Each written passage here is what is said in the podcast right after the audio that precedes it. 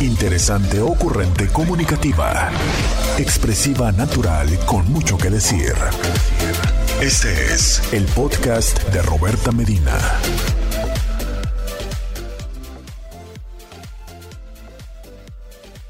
Muchas gracias. Si es que te estoy acompañando a través de la frecuencia del 1470 de la M o estás en la página www.rcn1470.com.mx, que ya sabes que en esa página vas a encontrar toda, toda, toda la programación de RCN. Ahí en cualquier dispositivo nos escuchas. Y bueno, ya a este programa, a diario con Roberta, también lo tienes disponible en Instagram, en Facebook y en YouTube. Ya sabes, cuando no me escuches en el 1470 de la M, ahí ahí es que me puedes encontrar. Y bueno, ahora que estamos también en podcast, en Spotify, puedes encontrar diario con Roberta, algunos de los episodios que ya hemos tenido por acá.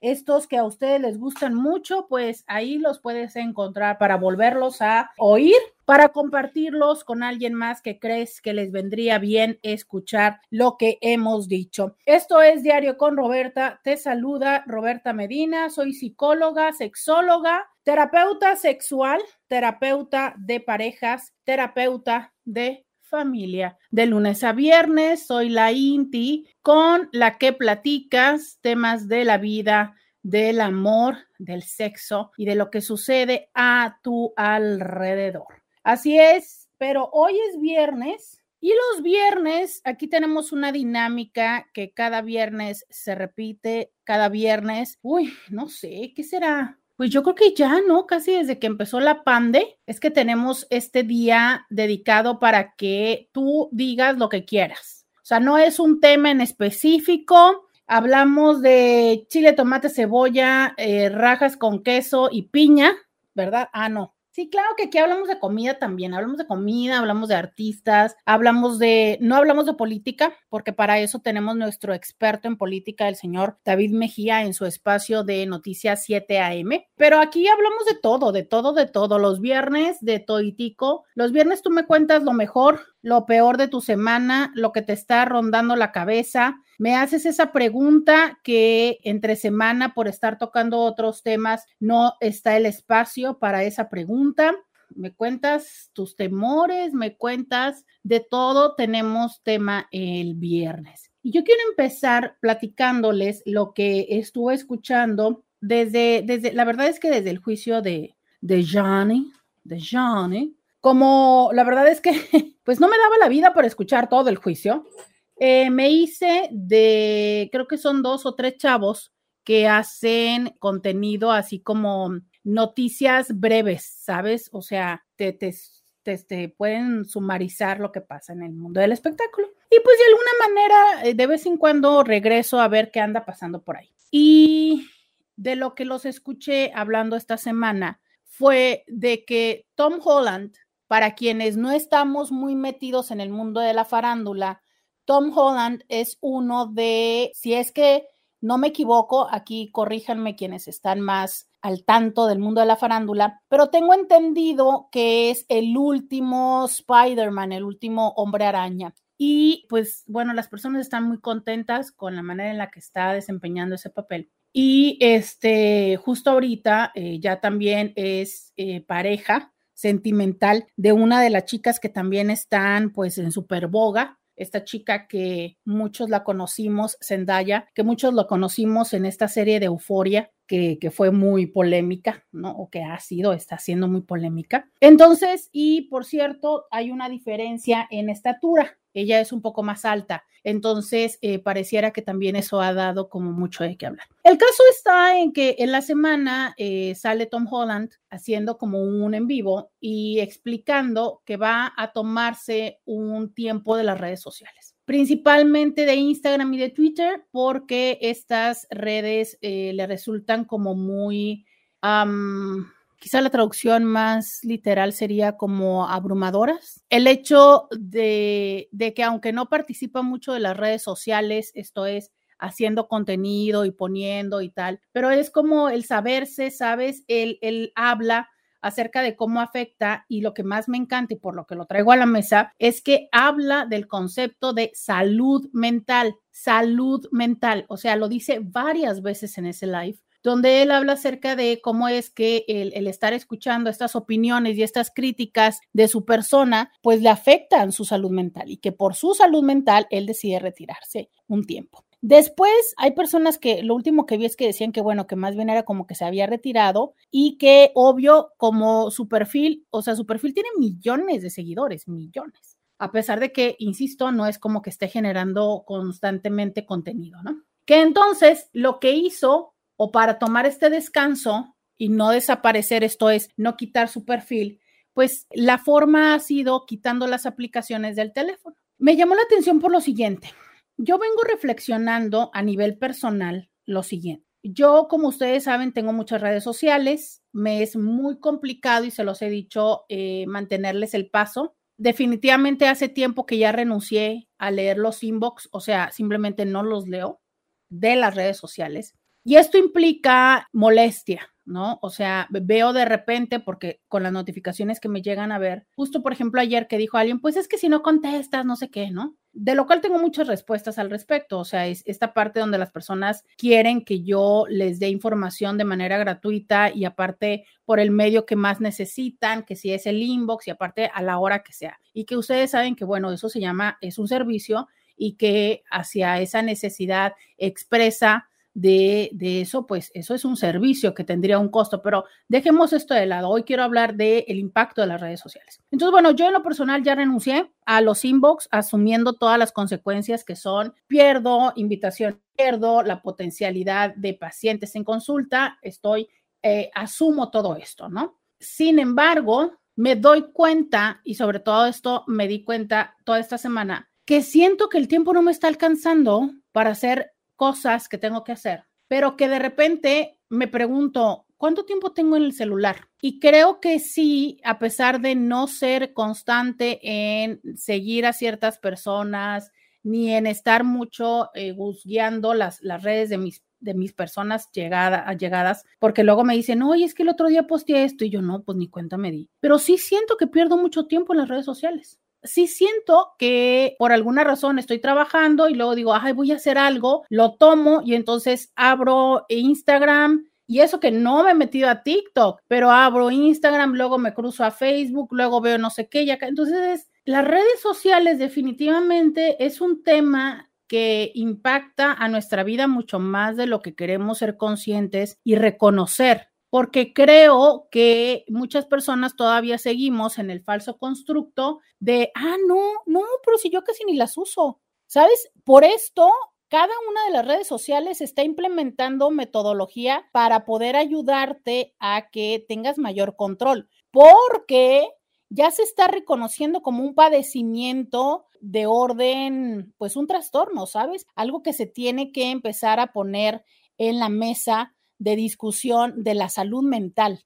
Y él, Tom Holland, nos regala la oportunidad de analizar cómo yo te estoy hablando del tiempo que me toma y de la productividad que me puede estar impactando, pero él nos habla de lo que la salud mental se puede ver afectada en el encontrar comentarios positivos o no positivos respecto a tu persona, aun cuando tú no estés generando este contenido. Como que por ejemplo, cualquier persona que no, que no se dedique a, una expectativa pública, me queda claro que si tú estás viendo un, un TikTok, un reel, donde hablen acerca de, y voy a decir lo primero que saben que siempre se me viene a la mente, de las gordas, vas a decir, uy, no, sí, no, pues yo estoy bien gorda. Si tú ves que están diciendo que eh, la tendencia ahora es regresar otra vez a los modelos eh, de pasarela que tienen pues eh, casi sin curvas, ¿no? Y tú estás lidiando con tus curvas, dices, uff. Eh, estás viendo que, por ejemplo, ahorita la tendencia es el cabello corto, y tú piensas, no, pues ya no estoy a la moda. O sea, estás viendo que ahora que el carro, que los Tesla y demás, y tú dices, no, pues este, yo que tengo que llevar al carro, em, tengo que cambiarle, no sé qué cosa le tengas que cambiar, pero pues son como cinco mil pesos y todavía no me alcanza, ¿sabes? O sea, es, en los seres humanos tenemos esta tendencia natural, quiero llamarla así, de compararnos. Y entonces, ante un mundo que va tan acelerado, hay una chica que yo sigo que, que me gusta seguirla. Tiene, un estilo de vida, eh, para, para mí, parecer, pues elevado, ¿no? O sea, es de las que, no sé, casi diario, cuando diario estrena que o unos zapatos Versace o una bolsa Carolina Herrera, cocodrilo con, con brillantitos, o estrena este cosas, bueno, Louis Vuitton es de lo que menos estrena, pero Fendache y demás, ¿no? Y este, y yo creo que un, todos los meses viaja y demás, pero su estilo de platicar su vida es un estilo muy natural, o sea, no es como que te presuma para que, que, que, tú sientas de, mira, yo tengo lo que tú no tienes, es simplemente así es, es como muy desfachatada, por eso me gusta seguirla. Pero eso no deja de, de suceder que entonces yo digo, Mm, o sea, entre que le saco un cálculo entre los anillos que saca, los zapatos, a dónde va y tal. Por supuesto, todo esto incluye las extenuantes rutinas de, deja tú de ejercicio que hace, ¿no? Por supuesto. Pero es que cuando no está yendo al spa y se está poniendo una mascarilla de no sé cuánto, y está súper chava. Por supuesto, los básicos fillers de que si los labios, que si el botox, que si las carillas de los, de los dientes, oye, la carilla de los ojos. Entonces yo... Eh, voy sacando números, pero te digo, como su forma no es tipo in your face, ¿sabes? Para hacerte sentir mal. Pero yo digo, bueno, a mí me gusta, a mí me gusta seguirla por su forma de ser, pero me pregunto, es que si yo estuviera preocupada porque entonces a los 10 minutos tomo mi bolsa para salir y mi bolsa no es una Carolina Herrera de piel de cocodrilo color verde con brillantes, ¿no? Entonces me imagino la expectativa de alguien que sí desea eso, ¿cómo es que esto puede impactar en su vida? O sea, ¿cómo es que las redes sociales, que pueden ser perfectamente el lugar al que entres para divertirte, te puede llevar a que después de pasar 5 o 10 minutos en ellas, termines más triste de lo que empezaste? Y esta es mi pregunta. ¿Te ha pasado? O sea, ¿te ha sucedido que entras a las redes sociales le mueves un poquitillo con el dedo y después terminas así como de, me, pues ni tengo el cuerpo, ni tengo la bolsa, ni estoy en París, ni estoy, no. Y entonces la cierras como con decepción. Quiero que me digas, ¿las redes sociales te dan para arriba o te dan para abajo? ¿Cómo te va con las redes sociales? Ese es un tema que yo les cuento de lo que estuve escuchando, pero hoy es viernes, Hoy ustedes cuentan lo mejor, lo peor de su semana, me hacen las preguntas que quieran. Hoy es viernes, viernes de Te Escucho y lo hago en el 664-123-69-69 y por lo pronto voy a la primera pausa y regreso. Podcast de Roberta Medina. Ya estamos aquí en Diario con Roberta. 664-123-69-69 es el teléfono. El día de hoy que estamos platicando en viernes de Dilo y déjalo ir, viernes de Te escucho, viernes donde tú nos cuentas, me dices, me platicas lo mejor, lo peor de tu semana. Y donde yo, pues te dije esto que leí, más bien que escuché que me llamó la atención. Dice alguien, Dice alguien que también le pasa así, dice, sí, más cuando están en una playa bonita o de vacaciones. Sí, sí, sí, sí, yo, yo lo acepto. Es más, les voy a contar una parte oscura, que ni tan oscura porque se los conté en su tiempo, pero cuando la panda estaba así como en lo más más, en el 2020, yo debo confesar que dejé de seguir personas cercanas a mí que andaban de vacaciones de verdad, era una parte de mí como de una molestia de decir, ¿es en serio? Porque yo se los he contado y se los he dicho hasta el cansancio y siempre se los diré. Para mí hay una parte de, mm, incluso parte de mi salud mental, ejercicios para mí de salud mental es sumergirme en agua, ya sea en una alberca o en el mar, es una parte muy importante para mí. Y es algo que obviamente desde la pandemia no he podido hacer, ¿no? Entonces yo decía, ¿es en serio? O sea, ¿qué necesidad de ir de vacaciones en diciembre, en, en enero, del diciembre del 2020, enero del 2021, o sea, cuando la pandemia estaba como en todo su apogeo, yo decía, ok, entiendo que ahorita están muy baratos los vuelos, entiendo que habrá muchas personas para quienes es el momento, la oportunidad económica de poder hacerlo, pero decía yo, bueno, o sea, qué, qué, poca solidaridad humana, ¿no? De, de no participar del ejercicio solidario, humano, de vamos a quedarnos en casa para bajar la tasa de infecciones y que en un futuro podamos estar bien. Y también les cuento que esto se me exacerbó cuando, cuando mi papá enfermó y que se limitó extremadamente la potencialidad de ir a un hospital para que él pudiera tener una atención médica porque todos los hospitales estaban llenos de enfermos que precisamente por estar en, en procesos sociales de socialización llenaron los hospitales, ¿no?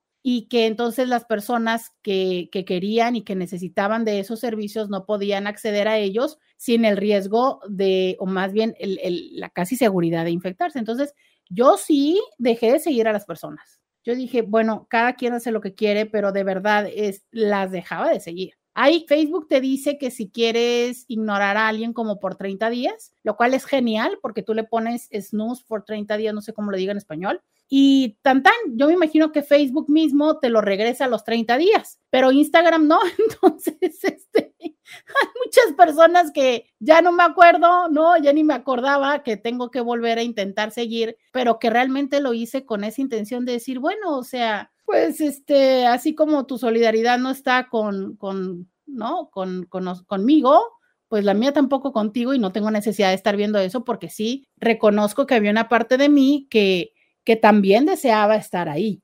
Entonces, mm, creo que así como, como por ejemplo, puede ser esa parte de, oh, yo quiero estar en la alberca también, o yo quisiera conocer ese país, ¿no? O yo quisiera, ¿sabes? Entonces, creo que eso puede ser cosas que te generen envidia. Y saben que tengo pendiente hacer un tema de un programa de la envidia. Ya lo hice hace tiempo, pero necesito volver a hacerlo. O sea, es que, ay, caray la envidia es tan, pero tan, tan, tan, tan, tan, tan, tan, tan, tan, tan, humana, pero muy canija, muy canija. O sea, te roba la tranquilidad, te roba la tranquilidad y claro que te afecta tus vínculos, o sea, es, es un tema. Mira, me encanta porque me dice alguien acá, uy, cuando veo fotos en Dubai. Sí, fíjate que sobre todo estos espacios, no sé si a ustedes les suceda, pero estos espacios que son como muy exclusivos, ¿no? O sea, por ejemplo, eh, en cualquier ciudad, ¿no? A lo mejor tú dices, bueno, pues sí, está bien, yo podría ir a Dubai, pero no sé, que se ven así como en estos, o en Las Vegas, es súper común en Las Vegas. ¿Qué dices tú? Bueno, pues en Las Vegas es, es, es un lugar que,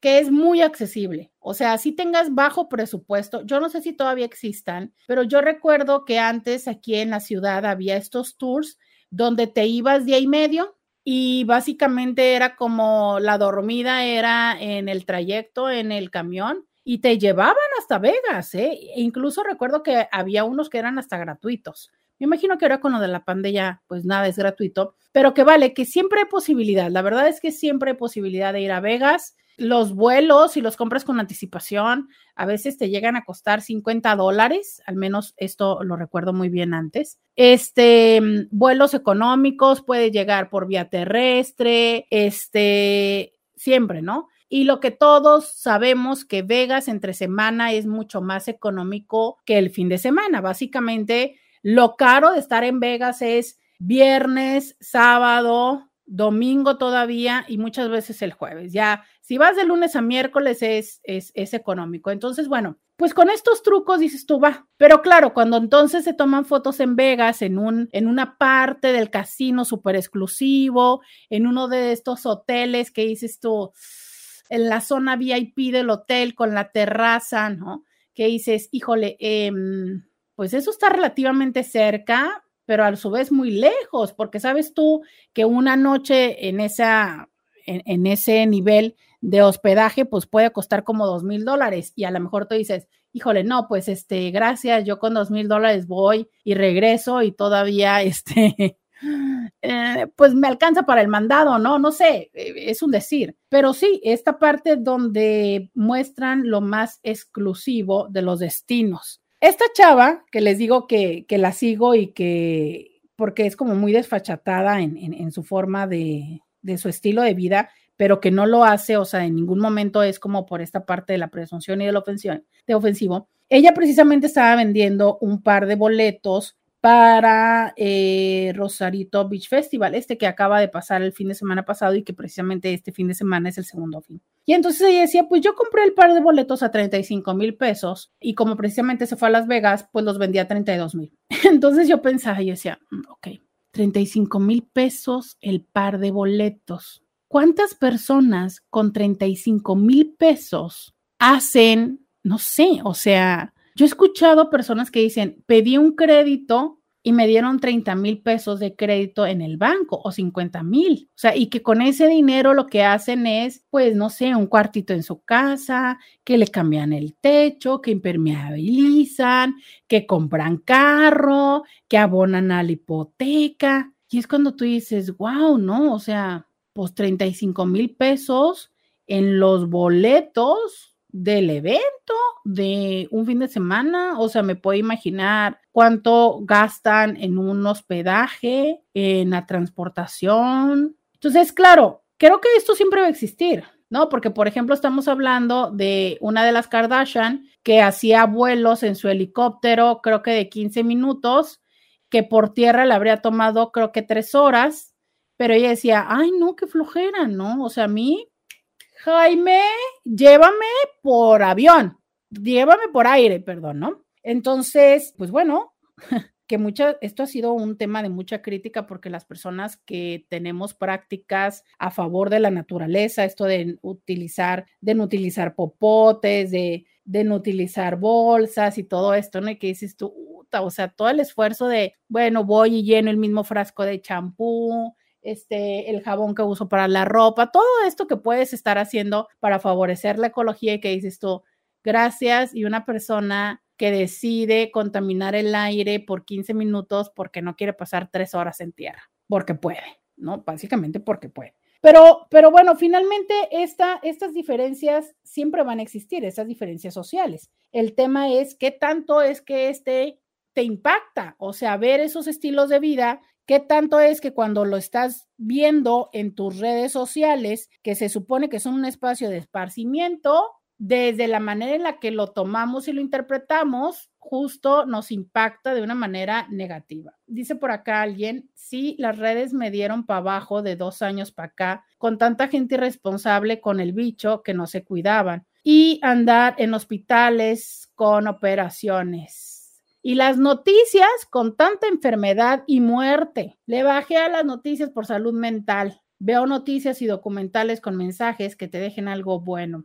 Bueno, eso es cierto lo de las operaciones también, ¿eh? Fíjate que creo que eso también lo llegué a comentar con, con algunas personas que se dedican a, a esto, que durante la pandemia fue un tiempo en el que muchas personas dijeron, ahora, aquí es el momento. O sea, yo ya me quería levantar, acomodar, rellenar, mover pero no podía porque tanto el tiempo de eh, recuperación, que son varias semanas, como el tiempo de no estar en el trabajo. Entonces, como en este momento se supone que estoy de home office, pues es cuando puedo. Y es cierto, muchas personas lo aprovecharon para eso. Y lo entiendo, a ver, entiendo perfectamente. Y te voy a decir una cosa, ¿eh? creo que a lo mejor eh, este, eso no me generaba, creo que era más empática con las personas que decidieron hacer eso dice, bueno, pues es un riesgo asumido, ¿no? Y, es, y es el eh, buscar sacar el mejor provecho de la circunstancia. Y lo entiendo, porque cuántas veces eh, no te has visto en una situación de decir, híjole, ¿cómo quisiera hacer esto y esto y esto, pero no puedo porque el trabajo? Y claro que cuando ves esa oportunidad, pues me parecería hasta lógico aprovecharla. Y aparte que es, es un riesgo como muy asumido, contenido, ¿no? Pero sí tienes toda la razón, es cierto que eso también se vio mucho. Híjole, de las noticias tengo más que platicarles regresando. Hoy estamos platicando lo mejor y lo peor de tu semana. Cuéntame, cuéntame, cuéntame cómo te fue en la semana. Vamos a la pausa y volvemos. Roberta Medina, síguela en las redes sociales. Ya regresamos. Estamos aquí en Diario con Roberta, platicando de lo mejor lo peor de tu semana. Ahora que dice esta Inti de las noticias, fíjate que una vez más te digo, ten precaución, elige muy bien a quién sigues y qué contenido escuchas. Les voy a contar que últimamente, bueno, no últimamente, ya tiene mucho tiempo, desde que cambié la forma de transmitirles a ustedes una de las veces, me gusta mucho y disfruto de verdad de escuchar este resumen de noticias de David Mejía que tenemos en la estación cada hora. Y entonces yo dije, claro, como por qué no escuchar más noticias? Entonces, bueno, por supuesto que ella eh, se ha puesto a escuchar más noticias. No, qué bárbaro. No, no, no, no, no, no, no, no, no, no, no, no, no, no intenté hacer ese ejercicio, pero me descubrí rápidamente estresada, como decepcionada de la humanidad, enojada con el presidente, ¿no? Y muchas cosas dije yo, no, a ver, también es que no todas las noticias son iguales. Claro, yo sé que eso es muy lógico, pero obviamente hay cosas que hasta que llega cierto momento y cierta experiencia de tu vida te hacen más sentido. Entonces yo sí les digo, elijan también quién escuchan de proveedor de noticias. Yo en lo personal me gustan escuchar las de David Mejía porque creo que tiene que ver con la región, pero no te generan esta sensación de, no sé, de enojo, de impotencia y demás. Y que creo que también tiene que ver con qué tanto te enteras y qué tanto es que em, te involucras en diferentes espacios, ¿no? O sea, de repente yo ya andaba escuchando eh, mucho más de lo que pasaba del otro lado del mundo que de lo de acá, eh, mucho, mucho, mucho de la guerra, mucho, así como, yo me daba cuenta que no, no, no me encantaba eso, no me encantó eso, ¿no? Entonces, bueno, cada quien es consciente, deberíamos de ser conscientes de lo que vemos. Lo mismo, eh, me doy cuenta que en todas las plataformas hay eh, series, documentales muy interesantes de información, pero la realidad es que no consumimos eso. Lo que me recuerda el tema que quería platicarles también la semana pasada, que no llegamos ahí. Les decía yo que en mis días del yo no sé qué me pasó, porque pues este, no sabemos todavía qué me pasó esos días que, que estuve en fiebre, pero sobre todo el martes que estuve de sí o sí en cama con fiebre. Pues ese día, eh, ya sabes, cuando estás con fiebre, que entre que ves la tele y no la ves y demás, hice la muy mala elección y consciente de ver una producción que va en su cuarta temporada de un producto de comedia mm, mexicana, aunque no sé por qué me da la, la sensación de que la franquicia de la producción no es mexicana, que hace Eugenio Derbez invitando a comediantes a que se mantengan dentro de una instalación con, no me acuerdo si son 50 o 70 cámaras, rodeándoles, donde estos comediantes tienen dos tareas, pero básicamente una. Una es pues la que ellos ya hacen fuera de esta casa, que es hacer sus rutinas, sus sketches, sus personajes, con la intención de hacer reír a los que acompañan en la casa, pero para que ellos ganen el premio lo que tienen que hacer es no reír. Si ellos se ríen de lo que sus compañeros están haciendo, fíjate qué curioso, ¿eh? Si ellos se ríen de lo que sus compañeros están haciendo, entonces tienen una tarjeta amarilla, dos tarjetas amarillas y finalmente son expulsados de la casa. Y con esto pierden eh, la posibilidad de ganar dinero que en esta cuarta ocasión el dinero no era directamente para ellos, sino para poder donarlos a alguna mm, casa o algún lugar que ellos consideraran. Entonces, en esta cuarta ocasión yo ya había visto otras entregas que me habían dejado con un sabor de boca ambiguo, pero decidí ver esta porque, pues les digo, estaba ahí eh, enfiebrada, que esa palabra no existe, y porque una de las parejas, porque en esta ocasión fue por parejas, entonces una de las parejas eh, son unos chavos que me agrada escuchar, dije yo, va, voy a verlo. Y empecé a verlo y cada vez que lo iba viendo me daba cuenta que una, les puedo decir que en todo el programa yo no me reí una sola vez. Bueno, debo de ser honesta, me reí una vez en un chiste que fue súper bobísimo. De verdad, fue la cosa más boba. Fue el chiste más, más bobo del planeta. Pero en general yo no me estaba riendo. Era como, yo, yo, yo nada más me estaba preguntando si eso es de lo que se ríen las personas usualmente si esa es la comedia. ¿De qué iban los bromas? De si las personas eh, fingiéndose los hombres, fingiéndose de mujeres, eh, mujeres como mm, maltrechas, ¿no? Porque ya me pongo una peluca, ya me siento mujer, abusando de, del mostrar carnes para, mm, para, de una manera tan ridícula, demostrar el cuerpo, que eso era lo que generaba risa. Este, mm, propiciando o, así literal, de le bajo los calzones a mi compañero y entonces juego con sus eh, pompis como si sus pompis estuvieran hablando. Momentos en los que yo notaba que incluso ni a Derbez ni a su hijo necesariamente les daba risa, pero obviamente eh, fingían estar muriendo de la risa porque pues eso es parte de, la dinámica del programa, ¿no? Y entonces eh, todo esto de verdad está en que me decidí a terminar la temporada porque aparte que quería saber a quién le daban el gane y digo tal cual, le daban el gane porque no siento que lo hayan ganado para saber en qué terminaba. ¿no? Y entonces me doy cuenta que efectivamente si es una temporada, si es una serie que va en la cuarta temporada, algo de pegue debe de tener para que tanto Amazon Prime como Eugenio Derbez y todos los que en ellos participan, pues sigan teniendo el interés de seguirlo generando. Y por supuesto que entonces la reflexión para conmigo es, Roberta, es que tú eres la que estás mal, ¿no? O sea, es, esto debe de ser chistoso de alguna forma. Lo platiqué con algunas personas cercanas a mí y todas coincidían en el hecho de que eso no les parecía gracioso. Yo no sé si ustedes han visto eh, estos programas que se conocen como LOL, L-O-L, que como les digo es la cuarta temporada, pero en general es, ¿qué tan conscientes somos del tipo de comedia que también consumimos? O sea, es el body shaming que tiene que ver con el avergonzar a las personas por su cuerpo, por su imagen, es algo que eh, hay muchísimas personas haciendo activismo para que deje de existir, para que dejemos de reírnos de si una persona está gorda, panzona, eh, con los ojos viscos, con el cabello crespo, con el color de piel eh, moreno, moreno, moreno, o blanco, blanco, blanco y luego le decimos que es fantasmín o que si está flaco, flaco, flaco y le decimos huesos o que si tiene las piernas flacas y le decimos que si va parado de manos, ¿sabes? O sea, el reírnos y el expresar hacia el cuerpo del otro, que puede haber momentos en que te parezca muy gracioso a ti, pero que no sabemos si eso precisamente está abonando a lo que la otra persona día tras día está luchando. ¿sabes? A que si tú no sabes si la otra persona verdaderamente le molesta tanto justo eso, sus, sus y se lo diga así, no, es que tengo las patas tan flacas que entonces por eso jamás en la vida me pongo un shorts y entonces es calor y me estoy súper muriendo de calor, pero nunca voy a mostrar mis patas flacas. Y ahí vas tú a hacer una, una broma o a pasarle un reel de alguien que, que se ríen de sus piernas.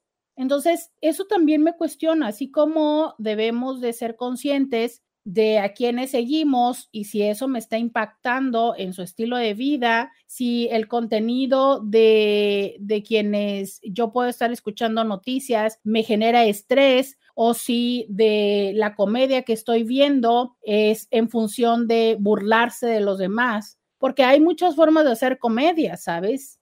La comedia ha existido desde, desde, desde el tiempo de toda nuestra vida y la sátira ha existido o sea, claro que también la sátira, que es esta parte de tomar ciertos elementos de las conductas o de las prácticas de las personas y exacerbarlas como una, esa es la sátira, ¿sabes? O sea, el, el exacerbarlas para que caigan en lo ridículo y ante esto genere una, un impacto. Pero una cosa es la sátira, a otra cosa es la burla que creo que ahí es donde estamos cayendo. O sea, date cuenta cómo cada vez son más las personas que generan contenido en función, los hombres que generan contenido en función de mostrarse como lo que yo llamo una mujer maltrecha. ¿No? O sea, como cada vez son más los que ya porque se ponen un trapo en la cabeza, porque a ver, hay los que invirtieron sus 50 pesos en las pelucas, ponle 500 pesos, si le invirtieron mucho. Y que además las pelucas son todas desgreñadas y mal puestas. Jamás son bien puestas y no son pelucas que estén peinadas. Porque entre más greñuda y más chueca, más chistoso se supone. pero ya ni siquiera inviertan en pelucas. Ahora la cura es, ah, toman cualquier trapo de la cocina y ya, ¿no? Poniéndose un trapo en la cabeza, se supone que es ya, con eso soy mujer. Y que básicamente lo que hacen es exacerbar todas estas conductas que tenemos las mujeres, porque sí las tenemos, no todas, pero algunas y a veces, y ya esa es la comedia, ¿sabes? Yo no veo a muchas mujeres haciendo eso de los hombres. Sé que sí, hay quienes pueden, por ejemplo, está mm, la India Yuridia, ¿no? Con su Rigoberto. Pero bueno, o sea, una, mientras dime cuántos, entre comillas, influencers identificas en este momento que esa sea la metodología de su contenido. No es nuevo. Yo recuerdo perfectamente a Héctor Suárez, este, a Gonzalo Vega, a muchos personajes en la televisión mexicana, hombres vistiéndose de mujeres. Oiga, pero creo que al menos en esos momentos hacían la mejor interpretación de mujer que se podía. Se ponían medias, tacones, peluca, labial, ¿no? Dices tú, oiga, usted, pues al menos lo intentaban, no era como esta parte de me pongo un trapo y me pongo a hablar como este, como la vecina amargada, ¿no? Cuénteme usted qué opina de todo esto. Cuénteme usted lo mejor y lo peor de su semana. Regreso a leer sus mensajes. 664-123-6969 es el teléfono que tengo en el WhatsApp. Voy a la pausa y regreso. Podcast de Roberta Medina. Ya estamos acá. 664-123-6969. Voy a leer, eh, ay, ay, ay, mensajes Voy a empezar acá con Instagram. Dice, a mí solo las pocas personas me hacen reír tanto y entre ellas eres tú y la Cintis. No, pues wow. Este, eh, eh, lo voy a tomar como halago, por supuesto, este, ¿verdad? Esto era halago, ¿verdad? Dice, entre ellas tú y la Cintis, pero justo la comedia en general en programas o cines no me encanta mucho. Hay muy pocas películas y programas que me hagan reír. Hace poco escuchaba a un consultante que me decía que la nueva dinámica que habían tomado él y su pareja era en la noche tomarse una copita, ya después de cenar y todo esto, ¿no? Tomarse una copa de vino y ver comedia y que eso les estaba ayudando como a bajar el estrés. Dije yo, qué padre, ¿no? Aquí estaba Paulina cuando sucedió eso en mi consulta y le dije, oye, ¿qué onda? A ver si lo hacemos. Pues no logramos tampoco coincidir en encontrar algo que nos hiciera reír mucho. Y sabes, ahora que lo dices, es cierto, yo siempre les digo a ustedes, ¿no? Yo con quien me río en mi día es con ustedes, con los intis. O sea, hay intis que son muy ocurrentes o hay cosas que suceden en la dinámica del programa que me hacen reír y que definitivamente es que yo vivo este espacio, hasta lo vivo como terapéuticamente, por eso, ¿no? Y me encanta reírme con ustedes y que compartamos eso, pero es difícil eh, como mm, encontrar esos espacios de espontaneidad, ¿no? Creo que esta es también una de las dificultades. E, esta dinámica que hacemos ustedes y yo es espontánea, o sea, las cosas surgen en ese momento y es que nos dan risa y, tal, ¿no? no es un algo planeado y tampoco es un algo que tenga como un, una línea directa o un una directriz de, de esto es que nos vamos a reír. Yo he visto los comentarios de los videos de estos chicos haciendo imitaciones y bueno, nunca se sabe con exactitud quién está detrás de un perfil en red social, pero creo que muchas personas de las que consumen el material son mujeres. Tienes razón, leo esto que, que también agrega y dice, puedo decir que a mi mamá le encanta un chico que hace estos videos se la pasa risa y risa con ellos, pero definitivamente es una gran constante, como mencionas, este tipo de material. Mira, yo, yo he visto a varios hombres haciéndolo. Hoy por hoy te digo que no sigo a, a todos los fui dejando de seguir. Al único que todavía sigo es a Mario Aguilar.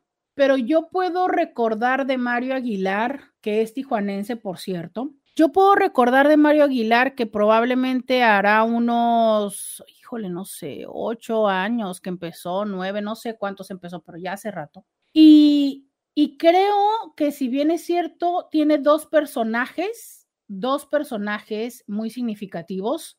La morena, que es una chava como súper celosa, y la mamá. Y los dos personajes, a pesar de que sí son como una sátira hacia las mujeres, la realidad es que cada una de las cosas que dice son ciertas y me parece que no las ridiculiza. O sea, ¿cómo decirte? Si hace de mujer celosa, si hace de mamá, si la peluca de la mamá está desgreñada, ¿no? Eh, me encanta su mandil y cuando hace shows en vivo el mandil hasta lentejuelas le pone pero no lo noto burlándose, no lo noto como desde un lugar despreciando, ¿sabes? Como si él desde, desde arriba, como cuando dicen, te ve debajo del hombro. Yo hoy por hoy jamás he visto un contenido así y por eso lo sigo. Y por eso también me río, o sea, con él sí digo, ay, sí cierto. Sobre todo me encanta el personaje de la mamá porque es tan mamá latina, tan mamá latina, ¿no? Y la celosa también, la morena es, es, sí, yo lo he, yo he sentido cosas así, yo he visto mis, a mis eh, consultantes, mis mujeres, que así me dicen las cosas. No sé, eh, en su, forma me gusta y, y, de verdad es que yo, yo a él sí lo reconozco hasta este momento de la vida, jamás lo he visto en una forma denigrante hacia las mujeres. No puedo decir lo mismo de otros, que a su tiempo he dejado de seguir precisamente por eso, ¿no? Dice por acá, alguien dice, pues como a Paco de Miguel, que fue a la academia vestido de mujer de un personaje que se llama la Miss Letty, y Lolita Cortés lo ignoraba al igual que los demás jueces, y el chico hizo el oso, machín. Justo eso también fue parte de las noticias que leí en la semana, que justo Paco de Miguel es uno, es un personaje, es un chavo de verdad no sé de dónde sea, pero se popularizó mucho precisamente en la Pande con esta eh, personaje de hacer de la, de la Miss Letty, que era como una maestra y la tía, no sé qué, pero que justo él sí va como de hacerlo de una forma que, que ya muchas personas han levantado la voz e incluso en este momento, en este momento están, hay personas que buscan cancelarlo. ¿A qué se refiere con cancelar? Se refiere a esta gran fuerza que tenemos las personas en redes sociales de al dejar de seguir a alguien y hacer una promoción de dejen de seguirlo, eso es lo que significa cancelar. Entonces, obviamente esto que les decía yo de esta frase que recupero de este chavo que hace rimas de estos temas sociales, que es el, el Magic, que dice que la influencia, que la fuerza de una influencia se termina con tu ausencia. O sea, el día que dejas de seguir a un influencer, hasta ahí llegó. Y eso es algo que están propiciando con precisamente Paco de Miguel y que entonces este esfuerzo de crossover que se está haciendo de los medios tradicionales, entiéndase radio, televisión y prensa, incluso la prensa en redes sociales, de tratar de llevar los temas de los influencers o de las redes sociales y que hoy por hoy se está haciendo mucho este crossover donde los medios tradicionales hablan de lo que pasa en el mundo de las redes o del mundo de los influencers, ¿no? Como una manera de, de sinergia. Entonces, esto que está sucediendo, que entonces los medios están invitando a los influencers y vi que hacían como mucho, como una contrapropuesta a esto que sucedió, que básicamente es lo invitan y como sus chistes estaban siendo pues justo esto, como no muy agradables, pero también entiende esta dinámica que está haciendo. Está Lolita Cortés, quien no quiero decir que es grande, pero joven no es, o sea, no está en sus veintes, y que entonces se contrapone con este tipo de, entre comillas, comedia que él plantea, que tampoco, yo creo que él anda como en sus 30, pero bueno, sería un representante de las nuevas generaciones y entonces este choque generacional que se da y ella desde su actitud, que es todo un personaje, Lolita Cortés, pues entonces este, lo ignora, ¿no? Y parte de sus seguidores dicen, como, ¿para qué lo invitan si lo ignoran? Y él se defiende diciendo, sí, sí, cierto, debut y despedida, nunca más vuelvo a ir. Pero lo cierto es que una vez más es poner en evidencia algo que ya le venía sucediendo a este chavo, que es la gente ya no le gusta su forma de hacer comedia porque justo va de denigrar a las mujeres. Y esto que por esta parte nos comenta la chica en Instagram, donde dice, es que mi mamá sí le gusta. Muy probablemente lo que estamos viendo también son choques generacionales. ¿De qué va esto? Las personas, entre más grandes, menos conciencia de prácticas como la misoginia y lo que algunas personas llaman micromachismos, que ya hay una propuesta que habla que más que ser micromachismos son los machismos normalizados o legitimizados. Y entonces, las personas, entiéndase mujeres en sus 50, pero más que 50, 50, los últimos 50, 60, 70, están tan acostumbradas a ese tipo de situaciones donde se rían de ellas, donde les digas es que tú eres una neurótica, donde este tipo de prácticas, ¿no? Que les llamamos justo eso, micromachismos. Y entonces para ellas, pues es parte de lo común, ¿sabes? Sus esposos siempre se los dijeron. Y entonces ahora que venga un chavo con, eh, con ah, ah, manerismos, ¿no? Con diciendo las cosas, pues claro que me hace gracia. Pero ¿qué pasa con las nuevas generaciones que ya estamos conscientes de estas expresiones que son machistas, de estas prácticas que son misóginas, que estamos conscientes del respeto de otra manera, que estamos conscientes de la palabra que hoy por hoy es eh, que resuena mucho que antes ni siquiera se consideraba que es esta parte del consentimiento, ¿no? Antes las mujeres todavía estaban acostumbradas a que, pues bueno, ya me casé con él, tengo que tener sexo, pues porque quiere. Y hoy por hoy estamos hablando de mujeres que somos conscientes que decimos, a ver, no, todavía puedo decir que no, aunque ya estemos en el hotel y tú me tienes que respetar el no. Entonces, son choques generacionales donde las nuevas generaciones sí somos conscientes de que esto ya no es gracioso. Antes era súper chistoso decirle, reírse del panzón o de o del que les decía, del patas flacas. Y hoy sabemos que no es broma. Gracias porque cada vez somos más los que vamos teniendo conciencia de estos y estamos formando el futuro donde ya no sea un ejercicio de activismo, sino que ya sea una nueva normalidad. Vamos a la pausa y volvemos. Roberta Medina, síguela en las redes sociales. Bienvenida, bienvenido a la segunda hora de Diario con Roberta. Te saluda Roberta Medina, soy psicóloga, sexóloga, terapeuta sexual, terapeuta de parejas, terapeuta de familia. De lunes a viernes, la INTI con la que platicas temas de la vida, del amor, del sexo y de lo que sucede a tu alrededor. De lunes a viernes, de 11 a 1 Aquí estamos platicando de eso.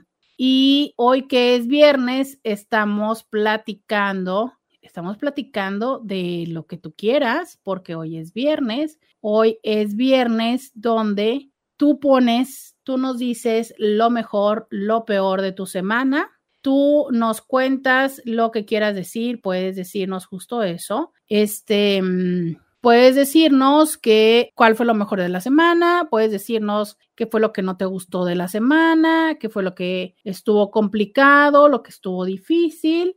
Tú decides qué quieres compartir aquí en el 664-123-6969. Oigan, ¿sí se saben eso de la ley de Murphy? O sea, que cuando las cosas están yendo mal pueden ir peor. Hoy no es un mal día, debo decirles, pero eh, les cuento que Instagram nos tumba cada hora nuevas políticas de Instagram. No, no, no, no se te, o sea, no te molesta que justo se tumba Instagram a la hora y cuando quiero rehacer el vivo, ah, se le ocurre actualizarse a la aplicación. ¿Qué le importa, verdad? ¿Qué le importa? Ya estamos, ya, ya estamos en Instagram, pero solo te quería contar eso de cómo la vida te juega a veces ciertas, ciertas bromas que dices tú, uta, qué sentido del humor tienen, ¿no? Por acá alguien también decía que también le gustaba mucho Mario Aguilar. Fíjense que yo he querido tener de invitado a Mario Aguilar, pero no se me, no se me ha hecho. A ver si algún día podemos llegar a tenerlo aquí en Diario con Roberta. Dice alguien, de hecho anda en sus 20, no sé cuánto, pero tiene 20 eh, dice, ay, a mí sí me gustaban los videos de Miss Letty. Y es totalmente, yo, yo no soy, en mí creo que no llegaré a pedirles que cancelen a personas, creo, no sé, siempre puede haber eh, algún momento diferente, ¿no? Pero yo, como es mi postura en todos los temas que trato con ustedes, es solamente hacer que hagamos reflexión y que finalmente cada quien tome la decisión, ¿no? Digo, Y si a ti te gustan esos videos, pues adelante. Yo creo que hay ciertas cosas en las cuales sí es importante ser sororas. ¿Qué es ser sorora? Es esta solidaridad que existe entre mujeres, donde justo eh, desde este comentario que nos regalaba esta chica en Instagram, si nosotras las mujeres nos reímos y validamos eso, no, pues wow. A mí me pasó recientemente, hay un sexólogo, creo que argentino o algo así, y, y él es como actor, ¿no? O sea, como que lo que él quisiera de la vida sería ser actor o actúa. Entonces empezó a hacer estos reels hablando de sexualidad, pero sí eh, actuándole.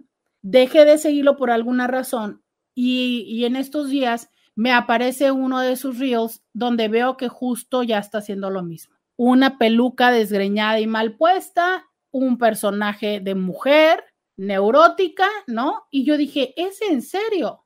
Y claro que me debatí entre escribirle un comentario y decir, a ver, es que no necesitas hacer esto, ¿no? Con, con la información que da está muy bien. Pero justo eso, encontré todos los, encontré comentarios de mujeres que le decían, y sí, me encantó lo que dijo, porque como que el personaje se llama Shirley, me encantó lo de la Shirley, que no sé qué, yo dije, bueno, o sea, definitivamente, o Roberta, o estás mal, o es que estamos en este cambio todavía de ir tomando conciencia de eso, ¿no? Entiendo que también he visto que hay personas que dicen, híjole, qué difícil decir algo en el 2022 porque es como muy complicado tratar de no ofender a nadie. Sí, cierto, porque entre los que decimos, no, eso es misógino, no, eso es machista, no, este, te estás riendo de las personas con discapacidad, no, estás siendo xenofóbico, no, que no sé qué, sí, totalmente de acuerdo contigo, totalmente de acuerdo contigo que dices tú, ay carajo, es que como que ya no sé qué digo porque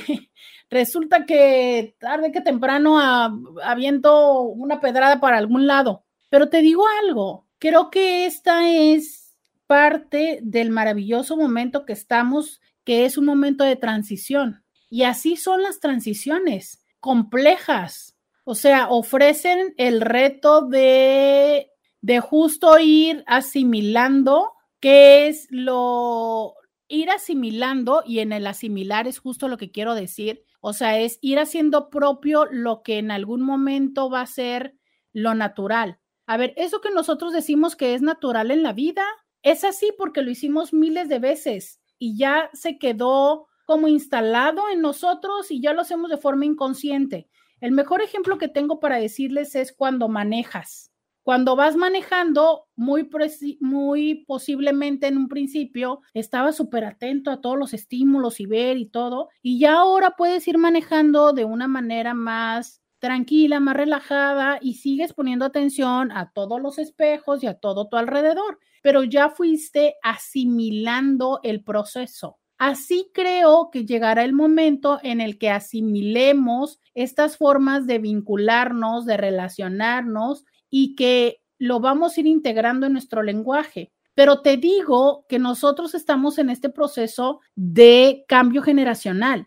Si tú escucharas el contenido o a personas que están, a personas conscientes, ¿no? En sus veintes, tú podrías ya darte cuenta que incluso sus palabras son distintas, que por ejemplo constantemente, no sé, que pueden mencionar patriarcado, que mencionan eh, feminismo, que mencionan otro tipo de conceptos, ya muy, muy de manera muy natural, dirían los jóvenes, ¿no? Diría la moda, de forma muy orgánica, ya nosotros todavía como que los vamos integrando poco a poco. Bueno, pues esto es el proceso del cambio y de la evolución. Dice esta chica, dice, y digo me gustaban porque ahora que empezaste a contar sobre eso de la misoginia, mi forma de ver y pensar sobre este tipo de comedia me cambió el pensamiento y reflexionar. Pues qué bueno, o sea, de esto va la vida, ¿no? De ir aprendiendo, de ir creciendo y decir, híjole, ok, ya lo entiendo. Y que aún así, a ver, es que no se trata de que jamás nunca en la vida te vuelva a parecer algo gracioso. Yo creo que ese tipo de gracia tiene que ver justo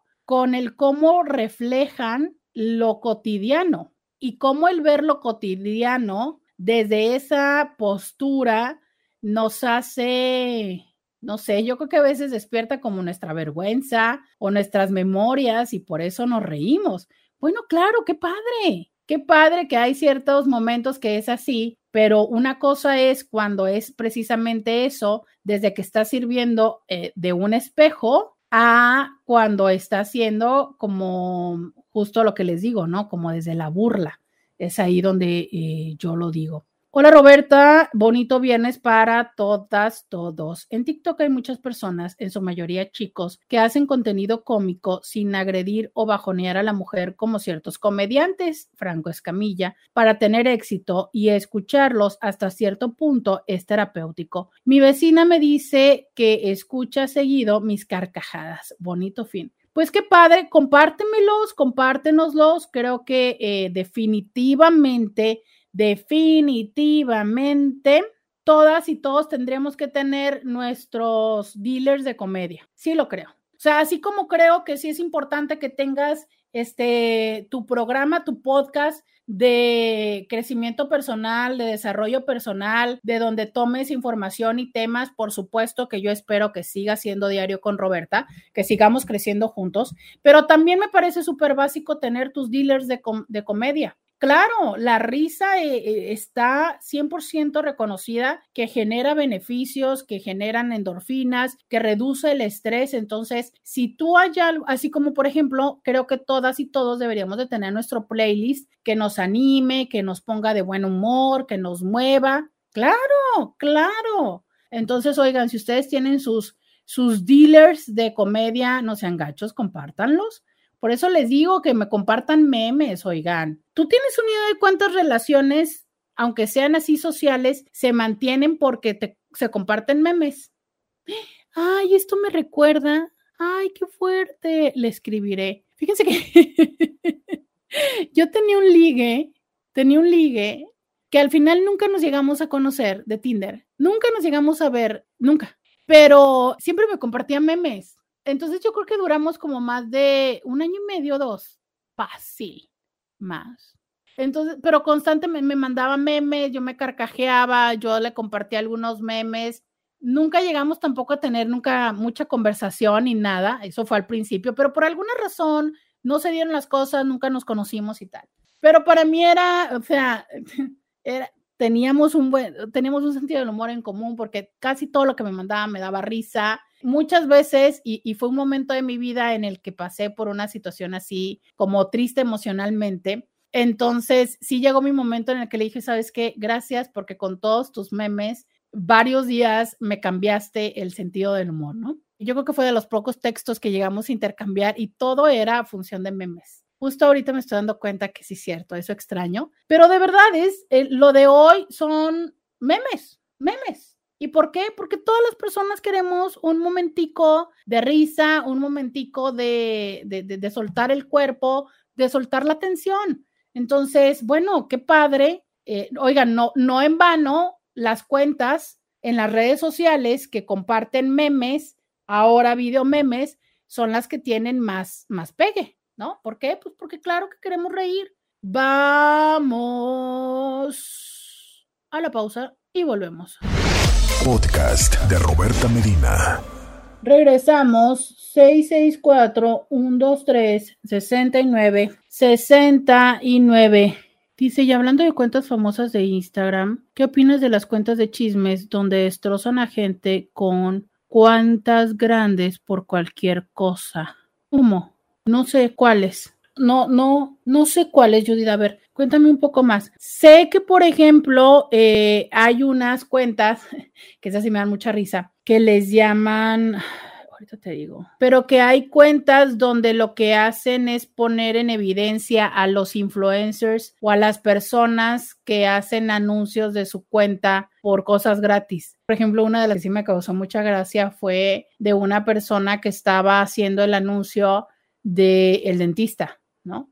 Que creo que básicamente la parte era que, que la chava de todo, de todo, de todo, todo, todo, todo, todo, todo, todo ese anuncio, ¿no? Entonces sé que hay unas, hay una cuenta, al menos yo sigo una que justo se ríe de esto, de las personas que siempre, siempre, siempre están haciendo anuncio de todo, ¿no? Dice como ventaneando, tampoco sé cuáles cuentas menciona. No, no, no, no sé cuáles. Por acá dice alguien, buenas tardes. En lo personal se me hace curioso que las mujeres, en su mayoría, sigan más el trabajo de un canijo maquillándose en vez de apoyarse entre ellas mismas. Totalmente de acuerdo contigo. Totalmente de acuerdo contigo. Mira, yo la verdad de que, de que los hombres se están maquillando, wow, eh, este, tienen una técnica que qué cosa, ¿no? Que qué, qué, cosa. Y que a lo mejor era como mm, lógico, lógico que si ellos mismos han sido los que desde hace añísimos muchas veces son los mejores maquillistas, ¿no? Pues porque no se habían puesto a ponerse el maquillaje ellos mismos, porque no eran ellos mismos los lienzos de su trabajo.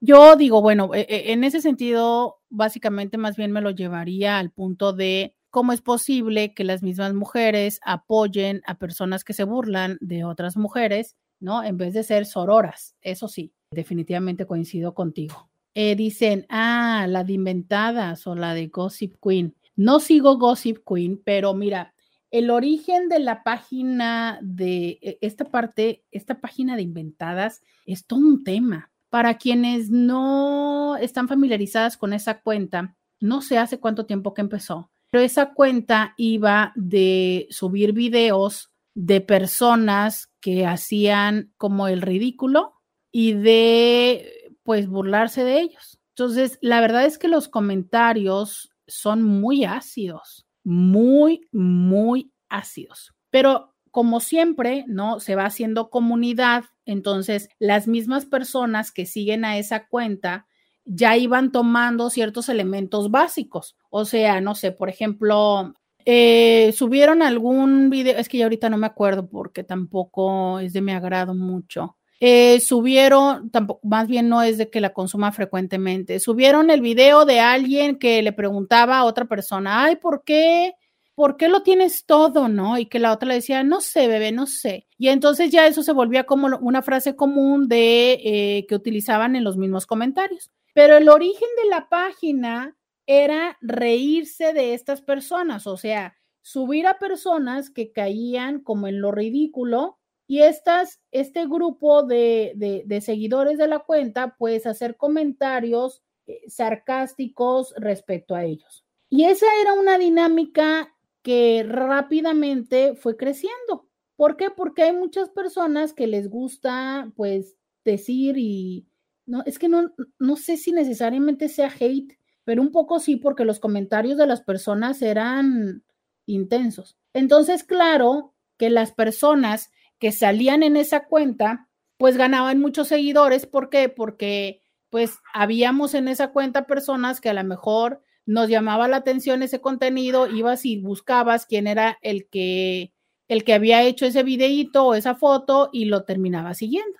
Entonces empezó a volver paradójicamente un sitio de catapultar. O sea, lo que en un principio era para reírse, como tenía tantos seguidores por esa dinámica, entonces resulta que salir en esa cuenta, por un lado, pues era como casi vergonzoso, porque, uy, qué feo, ¿no? O sea, que se estén burlando de ti, pero por el otro lado te dejaba muchísimos seguidores, pero muchísimos, estoy hablando de muchísimos. Y luego, si habías hecho algo que fuera icónico, pues entonces esa frase que tú habías hecho se volvía ya parte de esa comunidad. Entonces es como un arma de dos filos donde claro que sí era como una parte de uy, ¿no? Pero tenía todos esos beneficios, que justo es esto, o sea, inventada viene de esa parte donde, por Dios, o sea, está tan exagerado lo tuyo que ya hasta se ve inventado. Esta página, precisamente como iba de estos eh, comentarios y de estas maneras como de mm, crítica, burla y demás, esta cuenta la han tirado yo no sé cuántas veces. Por eso es que siempre hay varias cuentas respaldo para que cuando la tumban ya está la de respaldo. Pero te cuento que el chavo, que es el creador de la página, pues olvídate, ya se volvió más importante que este alguno de los productores cuando estaban en su máximo apogeo, este, no sé, Ernesto Alonso cuando estaba en su máximo apogeo en Televisa, ¿no? O sea, ¿por qué? Porque ahora resulta que todas las personas que eh, se manejan en las redes sociales, básicamente de lo mejor que te puede pasar en tu vida es salir en esa página. por lo que les decía, porque resulta que te deja muchísimos seguidores. De manera tal en que ahora yo siento que la página ha ido emigrando un poco a que ahora, aparte de que te venden, ahora sí el servicio, o sea, tú ya puedes pagar por aparecer ahí, porque ahora sí ya te etiquetan y ahora tal. Pero bueno, esto se ha vuelto con un impacto social a tal grado que les digo, ¿no? Este, este chavo que administra la página ya es toda una personalidad, ya ellos tienen su propio, mm, pues creo que el nombre correcto sería contingente, pero su propio carrito, carroza, como le quieras llamar, en el desfile de, del Pride. Y justo de esto van, ¿no? De que las personas que ellos potencializaron ahora también se vuelven estas personalidades que asisten. Entre ellas, por ejemplo, personas que luego también se vuelven famosas y que empiezan a salir ahí. Por ejemplo, una de ellas es esta chica Maffer que decía que o que dice que habla con los alienígenas uno, o sea, parte de quienes potencializaron mucho eh, su alcance fueron ellos. Estas chicas de Perdidas, Perdidas, quienes potencializaron mucho su crecimiento fue en esa página inventadas. Entonces, es una situación muy ambigua, pero fíjate a dónde hemos caído las personas, ¿no? Donde pareciera que lo máximo que te puede suceder es que te pongan ahí acto seguido. Entonces, ahora muchas personas que crean contenido, tienen la expectativa de que alguien más, entre comillas, los denuncie, porque obvio, esa página en un principio era como de tú pasabas, tú veías algo que estaba súper inventado y, lo y se lo mandabas a ellos como diciéndole, uta, es que este se manchó. Entonces, fíjate, ¿no? O sea, la denuncia anónima, o sea, la doble moral donde a lo mejor yo seguía tu cuenta y el día que tú te subías con unos pantalones, no sé qué, yo decía, puta, que este qué ridículo, y entonces yo mandaba esa, esa fotografía y pasado mañana tú salías en la cuenta, como te digo, ¿no? O sea, con, dirían, el escrutinio social, pero te quedabas con muchos seguidores. Tenías tus cinco minutos de fama. De eso va esa cuenta, ¿no? ¿Y qué opino? Pues que, que no sé, que quienes queremos seguidores, a veces decimos, híjole, pues este, pues unas con otras, pero quienes están ahí y hacen esos comentarios, wow, o sea, yo en un principio la, seguía frecuentemente, pero yo, por ejemplo, más bien por ver el contenido, pero yo no me, no me meto a los comentarios porque realmente me impresionan mucho. Sin embargo, entiendo que hay una parte catártica de decir cosas y madres. Se los decía hace no mucho en un programa, donde incluso ya se ha hablado del impacto emocional que tiene el decir groserías. Ya les decían yo, ¿no? Que había una investigación que decía que quienes decíamos groserías vivíamos más y éramos más felices y todo. Entonces, sí, entiendo eso y, seguramente es que eh, puedo llegar a, a identificar cómo para algunas personas el hacer esos comentarios dolosos para con otras personas les deriva un poco de placer. Lo entiendo, no comulgo con eso, pero lo entiendo. Entonces es ahí donde yo te digo, creo que tú tienes que empezar a elegir y entender, ok, a ti te gusta, te divierte ese tipo de comentarios dolosos, pues dale, quédate ahí. No te divierte, pues sigue la otra cuenta. Hay otra persona, y ya se los voy a compartir después, que justo lo que hace es irse a publicaciones y leer los comentarios. Y sus videos son de leer comentarios de publicaciones y él te hace reír, o sea, escoge los comentarios más chistosos para hacerte reír. Porque también creo que hay muchas personas que tienen un talento divino para hacer comentarios sarcásticos o ácidos que básicamente e, el, el, contenido no, no es importante. Lo que está chido son los comentarios. Y sí, definitivamente creo que hay personas cuyo máximo don es la palabra, no necesariamente el hacer contenido en imagen. Y qué maravilloso, ¿no? O sea, si están las personas que, que son maravillosas en el hablar, las que son en el actuar, y, y justo de todo esto va la vida, ¿no? Mientras voy a la pausa, voy a ver unas ligas que me pasaron por acá. Ya les diré qué tan graciosas están. Vamos a la pausa y volvemos. Roberta Medina, síguela en las redes sociales.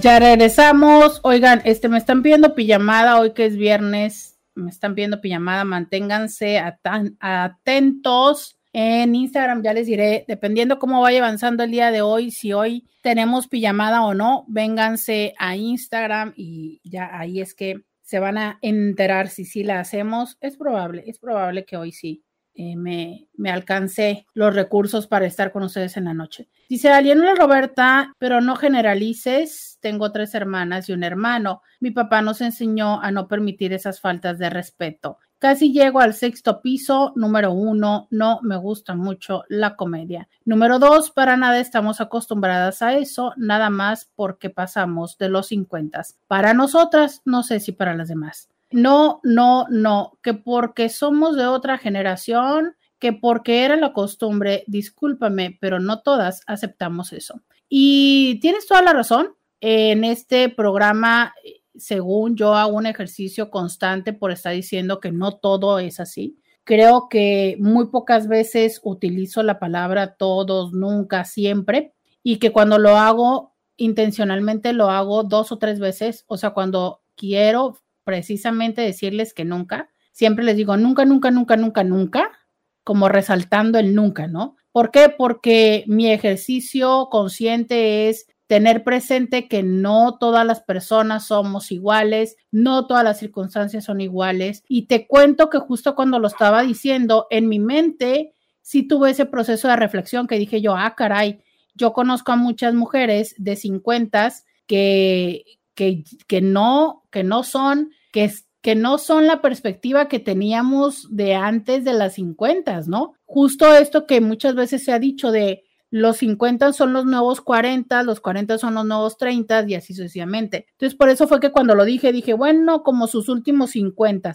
porque sé que ya las mujeres de 50, hoy por hoy, pues simplemente hablando de esto, ¿no? No las vemos tan frecuentemente haciendo TikToks entonces, claro, o sea, es ya las de 50 ya pertenecemos a las nuevas generaciones desde eh, lo ideológico. Pero sí, primero es, efectivamente, no es la intención de generalizar ni todas las de 50 ni todos los de 60, pero sí lo encuentro más como parte de la generación. O sea, no puedo generalizar, pero sí es más frecuente. Sin embargo, siempre ha habido personas que hacen la diferencia. Por ahí dicen, ¿no? Que este, la excepción hace, hace la regla.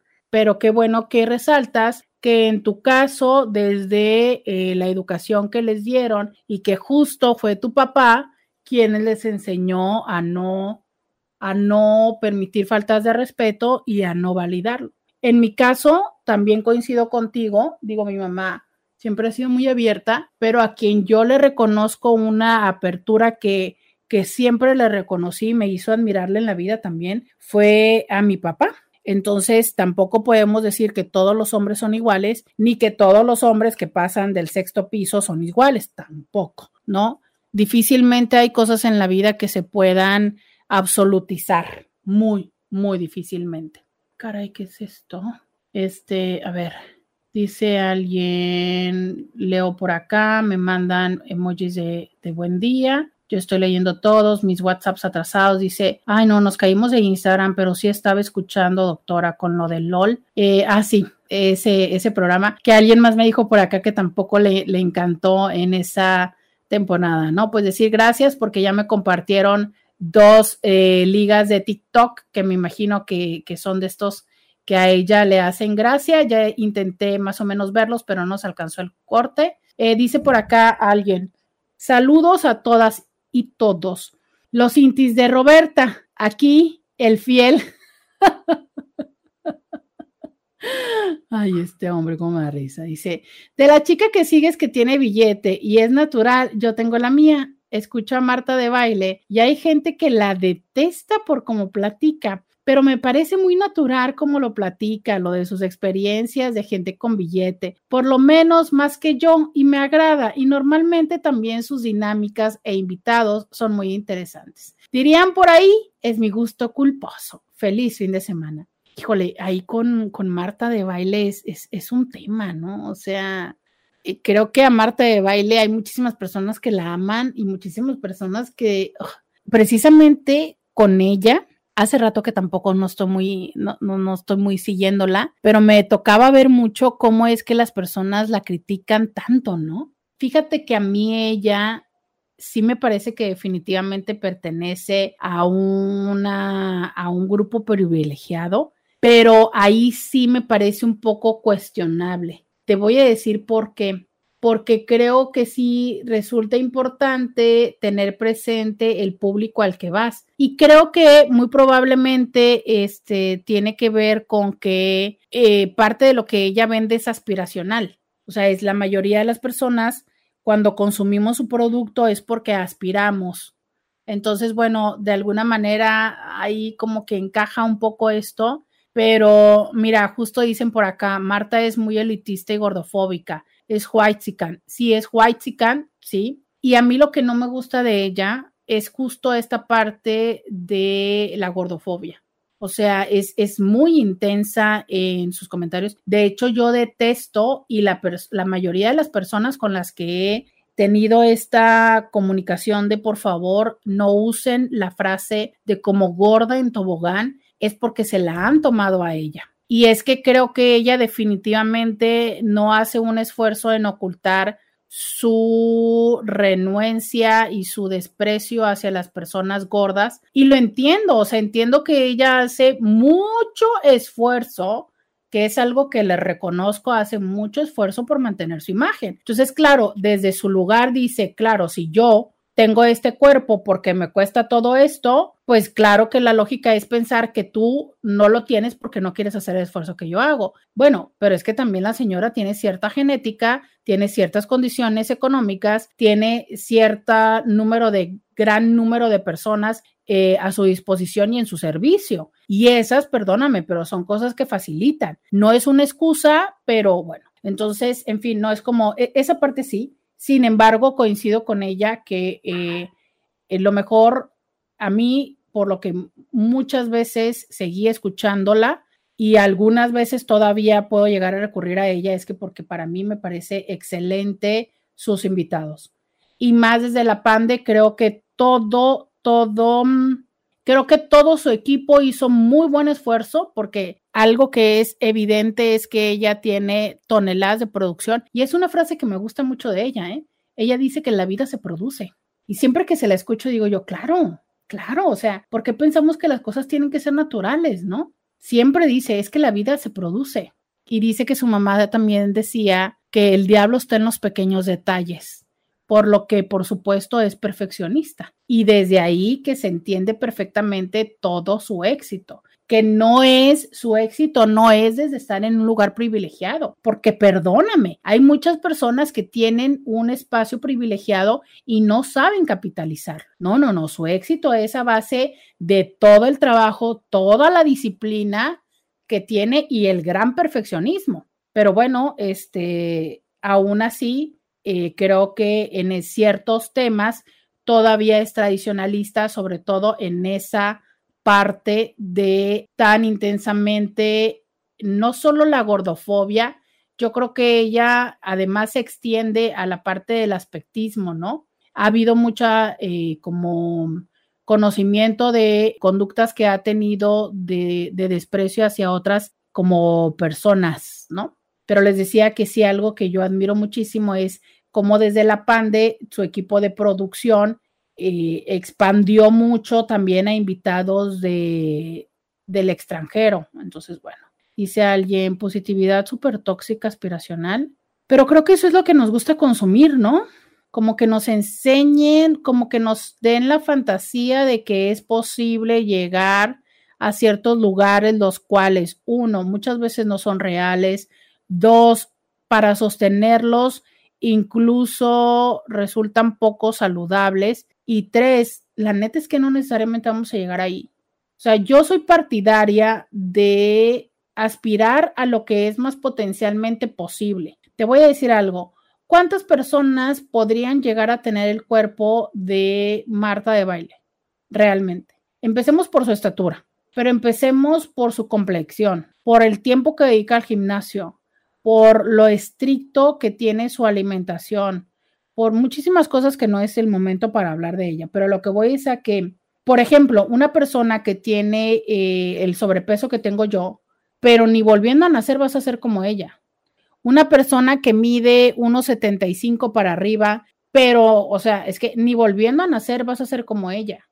Entonces, si no tienes consciente hasta dónde puede llegar a alcanzar. Pero es que lo mismo es para los hombres que siguen a alguien tan ponchado como Schwarzenegger, ¿no? A ver, es que podrás llegar a hacer un marcaje en el gimnasio, pero si a quien tú sigues es a Schwarzenegger, bueno, corazón, este, no sé qué tanta frustración llegues a acumular al paso del tiempo y qué tanto es que esto, en vez de motivarte, te desmoralice, porque ahí vas a estar tú dándole, quedándole, dándole, quedándole, ¿no? Comiéndote tu proteína, dejando los carbohidratos de lado, pero no vas a llegar a tener la proporción de Schwarzenegger a menos de que dures no sé cuánto tiempo y aparte le metas no sé cuántas otras cosas. ¿Sabes? Ese es el punto. O sea, a ver, ¿qué tanto de lo que nosotros aspiramos es real? Si yo ya tengo 40 años, ¿qué tanto es que realmente voy a lograr llegar a tener y hacer como la chavita que yo sigo de 20, que tiene un sugar daddy, ¿no? Que le da los anillos de esmeraldas de diamante y que la fleta en su avión y se la lleva a cenar a París porque puede. Y entonces ahí estoy yo, este, no sé, ¿no? Eh, en el Tinder o en la vida, eh, haciendo dietas y pintándome el cabello, esperando que pasado mañana aparezca un hombre que me flete en un avión. Y entonces dejando pasar todas las demás oportunidades que puedo tener de parejas eh, sanas y bien, porque sigo esperando el sugar que venga el sugar, que venga y me lleve a fletarme en un avión. Bueno, te cuento que cuando ya estás en los 40 y que híjole, eh, pues o te consigues un sugar de unos 60 y que ¿no? Pero mm, pues lo veo poco probable. Entonces, em, hay personas que lo dicen, Uta, qué pesimista eres. No, yo creo que hay un punto intermedio antes de caer en el pesimismo que es la realidad. Hay personas a las cuales la realidad nos sirve como una plataforma. Hay personas que prefieren aquello extremo, hiperpositivo, y que eso les mueve. Y sabes qué, también está bien. También está bien. ¿A ti qué te mueve? ¿Lo alcanzable o lo imposible?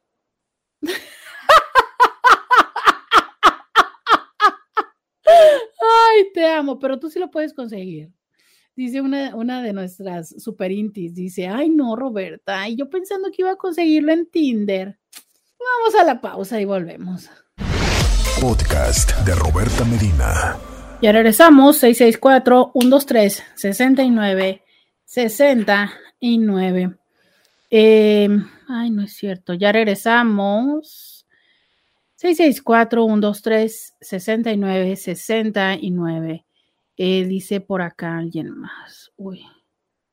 Dice, yo creo que todo eso no juz el tipo de persona, no justifica. Yo prefiero consumir contenido de personas reales. Hay una frase que dice que no necesitas comprar cosas para impresionar a gente que no le interesas o algo así. Sí, bueno, es que muchas de estas cosas son para pertenecer a ciertos grupos. Pero, ¿sabes? Mm, creo que también me parece muy respetable las personas que deciden pertenecer a un grupo social donde la pertenencia se valida con tu poder adquisitivo. Creo que, ¿sabes? Creo que todo este tipo de prácticas son válidas como ser humano siempre y cuando tengas claras tus expectativas. O sea, si tú eres de las que siempre, ¿no? Desde que tú estudiaste y ahora que eres eh, mamá o papá, el grupo social con el que decides pertenecer es a ese que tienes que traer la bolsa, que tienes que ir de vacaciones en, Semana Santa a la Riviera Maya y en Navidad a la nieve eh, y todo, y, y, va, y te va bien ¿Por qué no? ¿Por qué no? Digo, ¿tienes con qué? Eh, no te afecta tu salud mental ni, ni, pues dale, dale, ¿no? Eh, lo que yo cuestiono o te invito a cuestionar es si mantener eso está generando más problemas de eh, el potencial placer y beneficio que te genera porque entonces encuentro que hay personas que están súper endeudadas, ¿no? porque, uy, claro que cómo es que van a ponerse este, unos zapatos, no sé, de, de, la Walmart, de Target, claro que no, tienen que traer de marca, pero ya sabes, tienen todas las tarjetas eh, super a tope, viven con la ansiedad de cómo van a pagar y ahí es donde digo yo, oye, pero no sería más fácil vivir con, con los zapatos sin marca, pero hay personas para quienes el estatus y la apariencia va primero, ¿no? Eh, es como ir entendiendo simplemente esto. Hay diferencias. ¿Quién dice qué es lo que está bien? Uy, pues no sé.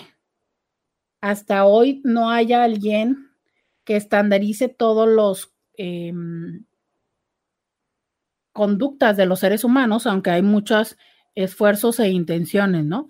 Yo lo que te digo es, si tú no, básicamente, si tú no vibras con eso, pues entonces ten eh, como pon atención en no coincidir con personas así, nada más, ¿no? Sobre todo tus vínculos más cercanos, porque imagínate que entonces tú haces una relación de pareja con alguien que sí es mucho de apariencia, que sí es mucho de traer las cosas de marca y tú no. Entonces, el presupuesto en común, ya sabrás que se va a ir mucho en eso. Y ya sabrás que entonces probablemente tú tengas frustraciones. Mira, yo lo he visto en parejas. Por ejemplo, personas que dicen, es que a mí me encanta viajar, entonces yo ahorro para viajar, pero entonces luego ella, ¿no? O él se los gasta en tal ropa o en tal zapato y yo digo, pero ¿para qué? ¿Para qué? Entonces a mí me molesta que pues así, pues nunca vamos a viajar, ¿no? Porque pues claro, siempre es que lo que vamos avanzando se lo gasta o bien siempre tengo que yo terminar pagando todo porque siempre hace eso. Entonces, me molesta que no guarde o que no busque crear esa posibilidad. Y ahí es el reto, ¿no? De si tú puedes estar con otros Em, con otras expectativas o con otras prioridades que no coincidan con las de tu pareja.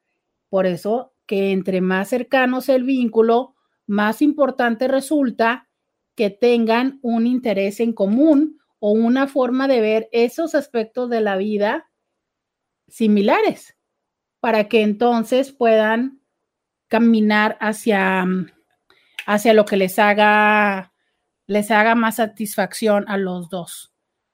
Por acá dice alguien. Eh, Hola, ¿qué tal? Yo escuchaba y empecé a seguir en Instagram a una locutora, Marta de Baile, y aunque puedo tener la oportunidad de comprarme cositas de valor como un lente o un aretito, me di cuenta que seguirla me afectaba. Por ejemplo, decía, cuando vayan de shopping a Nueva York o de salida de amigas a Las Vegas un weekend, ay Dios mío, me causaba cierta frustración porque es un estilo de vida lejos de mi realidad. Cuando ella hablaba de la maravilla de relación de matrimonio que tiene, porque viaja a Bora Bora con el marido y los hijos que estudian en el extranjero, la manera como dice que hay que vestir y vivir y hasta doblar la ropa es imposible para mí y me frustraba. Reconozco que me ayudó en tips, pero ay, jamás idealizar que esa vida es perfecta. Yo decía, esa mujer vive mega feliz. Eh, puede ser, puede ser que viva mega feliz, puede ser que sea apariencia, pero ese sí es un estilo de vida muy, a ver, ese es un estilo de vida que existe para muchas personas. Es una realidad, o sea, definitivamente sí es su realidad, sí la es. Y habrá personas que podamos coincidir con ella y decir, ah, pues chido, ella puede y yo no, y tan tan. Habrá personas que cuando lo escuchamos digamos, ¡Ah!", ¿no? O sea, a lo mejor a mí no me pegan los viajes, pero me pega justo eso, ¿no? El decir, ah, es que porque ella, su matrimonio maravilloso, feliz, perfecto, lindo, y yo que no, nadie me pela. O a lo mejor la verdad, su matrimonio me vale tres cacahuates, pero justo es eso o sea, lo que me pega es que este, ella tiene a los hijos estudiando en el extranjero y, y yo, no sé, o mis hijos no quieren estudiar o no les puedo pagar al extranjero o ni siquiera tengo hijos, no sé, ¿sabes? Y es eso, o sea, es qué cosas nos hacen coincidir con ciertas personas y qué cosas no. Por eso la importancia de permitirnos decir, a ver, esto me, suena bien. O sea, ¿me, me está sumando o, no me está sumando? Eh, mi querida Roberta, difiero con el comentario de Ni volviendo a nacer. He podido ver a personas, amistades y familiares que han cambiado su vida e imagen para bien por salud más que vanidad. Cuesta trabajo, sí, vale la pena también. Las limitantes están en nuestra mente, todo esto cuesta disciplina, sacrificio, pero de sufrimiento, pero de que se puede, se puede. Esto es cuestión de decisión y mentalidad de qué es lo que quieres. Saludos y lindo fin de semana. Posdata, como todo en la vida de Marta de baile, ni modo es bueno, ni todo es malo. Tomen lo conveniente. Es elitista, sí, pero a nadie los obliga a escucharla. Tiene temas interesantes y a veces muy banales. Tomemos lo mejor. Saludos a todos. Mire, yo creo que el segundo comentario que hiciste, el postdata, incluso también se agrega, se aplica a este programa, ¿no? O sea, hay temas que pueden parecerte súper chidos y temas de, repente que dices tú, pero ¿para qué? ¿Por qué hablamos de eso? ¿No? Y perfecto, es, es, es justo esta la maravilla de la diversidad.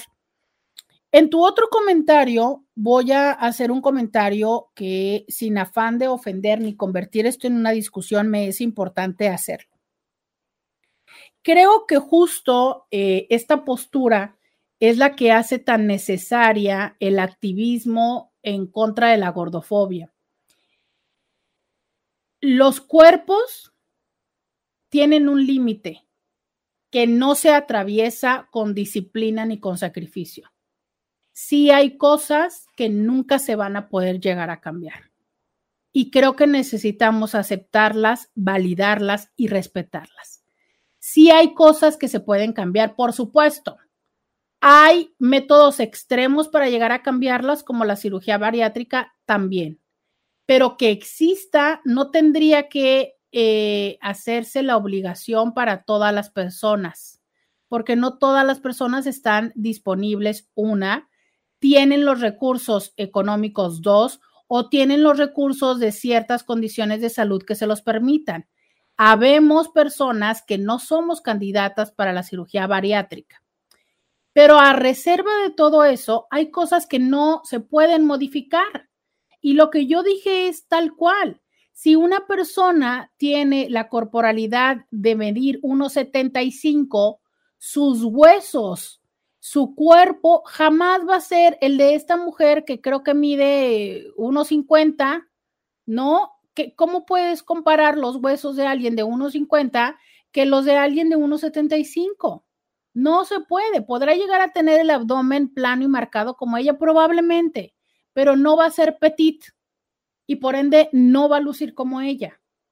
probablemente habrá quien diga, no, pero lucirá mucho mejor porque está más larga y estilizada, ¿no?